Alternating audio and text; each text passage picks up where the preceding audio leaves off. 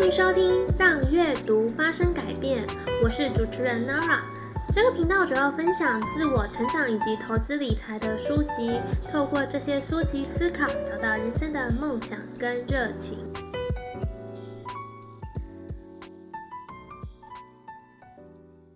首先，先跟大家闲聊一下，亚洲跟其他国家教育有什么不同。那我是以我以前的教育的经验来看啊，现在有没有改变，我没有太清楚。我觉得最大的不同呢有三点。第一点，从小没有培养独立思考的能力，比较像是填鸭式教育，比如历史只会考西元几世纪发生了什么战争，打到了哪里，那有什么领土被割让。反观国外的考题是，如果成吉思汗的儿子没有死。欧洲将会产生什么变化？历史应该是要帮助我们见古知今，而不是去死背几世纪发生了什么事情，有什么战争啊、鸦片战争、甲午战争等。更重要的是培养我们的思辨力。第二点是不重视社团等课外活动，例如我们的大学。呃，思考只看分数，不看其他课外分数。但是社团呢，可以让我们学习到最多人与人之间的能力，例如领导力、组织能力跟沟通能力，这些都是考试看不到，但是在社会上却是非常重要的能力。第三点呢，是不做浪费时间的事。从国小开始，我们就有安亲班，长大去补习班，总是怕跟不上学习，落后同学。从七点半早自习到下午五点，总共九点五个小时，之后再花三个小时去补习班，回家还要继续写功课。除了睡觉之外，我们所有的人生都花在了学习上。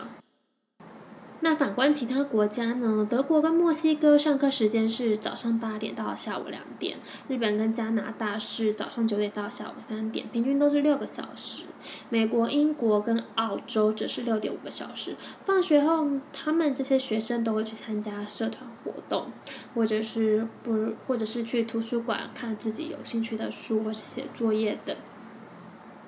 另外，西方国家的一些高中生毕业，或者是他们大学毕业，都会去休息一年，他们叫 gap year，会进行长期的海外旅行或者是游学，感受国外与众不同的社会文化跟环境，去拓展经历。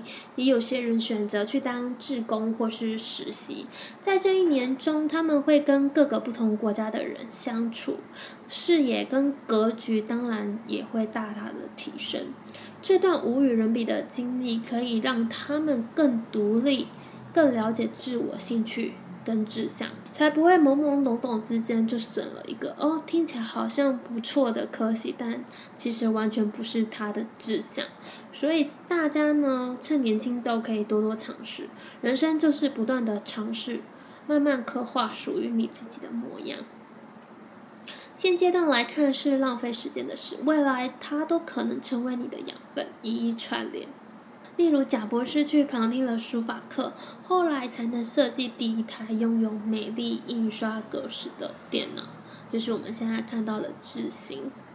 说了这么多呢，其实就是要来介绍今天这本书《顺流致富》。每一个人都是天才，但要先找到自己的天赋在哪里。如果你想要一只鱼学会爬树，那可能等一辈子都等不到，而且那只鱼还会认为自己怎么这么笨。所以，如果你在工作上非常非常的痛苦，老是没有办法达到绩效，有可能是因为你完全不是顺流，而是逆流而上啊。像我本人是发电机跟火焰型人格，所以我应该要多多跟人接触，然后去激发不同的想法。但像我一开始呢，我其实都是在哎在行销这个领域，但我一开始是觉得投放广告、数据分析这些名词听起来很酷，感觉学会了好像很厉害一样，所以我之前有花一段时间学习跟工作，但这个真的不是我擅长的。就是不停的投放广告，然后去看那些数据。其实有些人会觉得很兴奋，但我其实觉得有一点无聊。那后来不断不断的摸索，我终于知道自己想要什么，所以成为了一名斜杠自由业者。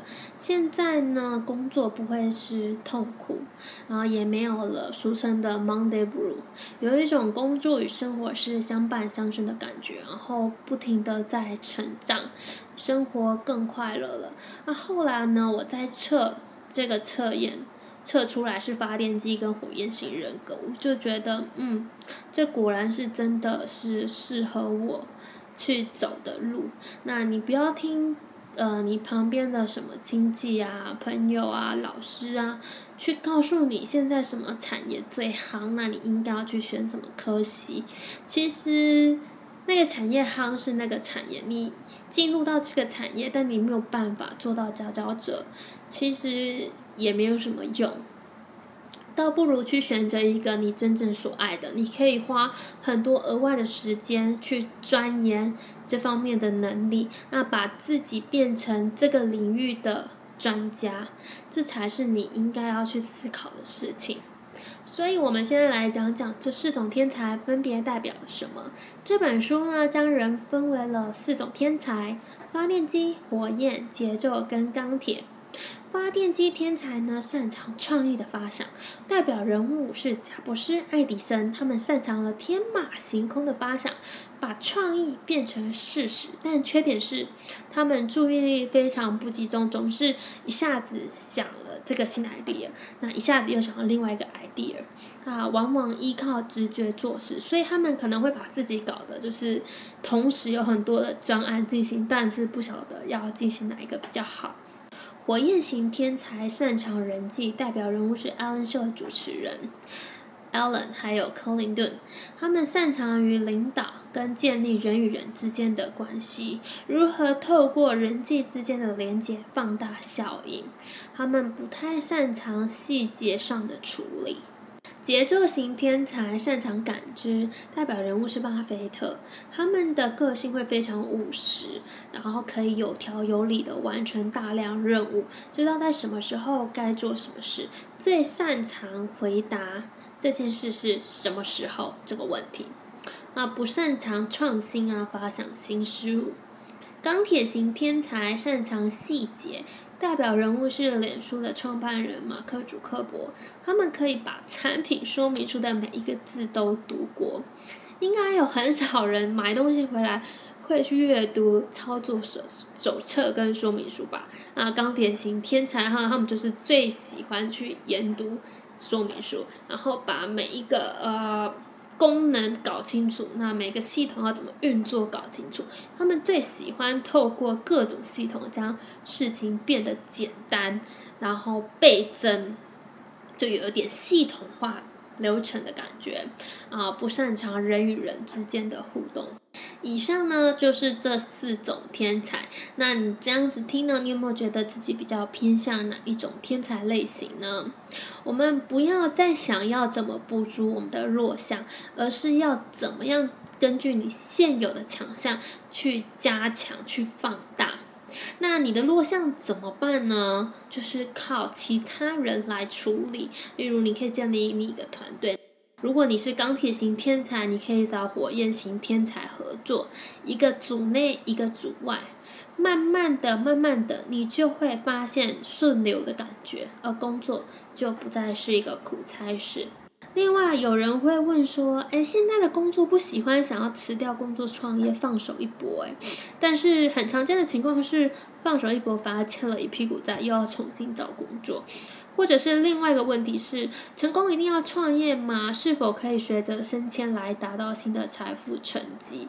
答案是肯定的，因为并不是所有人都适合创业，而创业呢，它的艰辛呢，真的嗯蛮辛苦的，因为可能一开始你全部都要自己来。这本书里面有讲到，财富层级总共有九层，红外线、红色、橙色、黄色、绿色、靛色、紫色、紫外线。一般的上班族大约处于橙色的层级，就是有工作就有钱，没工作就没钱，但也不会有额外的钱来找上你。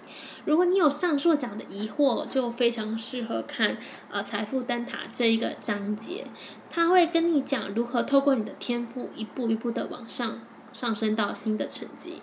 如果你卡在某一个层级很久了，书里面也会依据你的一天赋，引导你怎么做出改变。这边就没有办法详细的讲，因为每个人的天赋都不一样，每个人的财富层级也不一样。所以如果想看更多的内容，可以去看这一本书。现在大家应该很想知道自己是属于哪一种天才吧？可以搜寻 MMP 百万蓝图，或是到你的 LINE 搜寻启动天赋财富力啊，里面都会有一系列的测验那，会慢慢的测，然后你就可以知道你自己是属于哪一种类型的天才。这本书呢，就像是 GPS 一样，它就是引导你走上正确的道路，不再被旁边的弯路所吸，一步一脚印的达到财富自由。我们下集见喽，拜拜。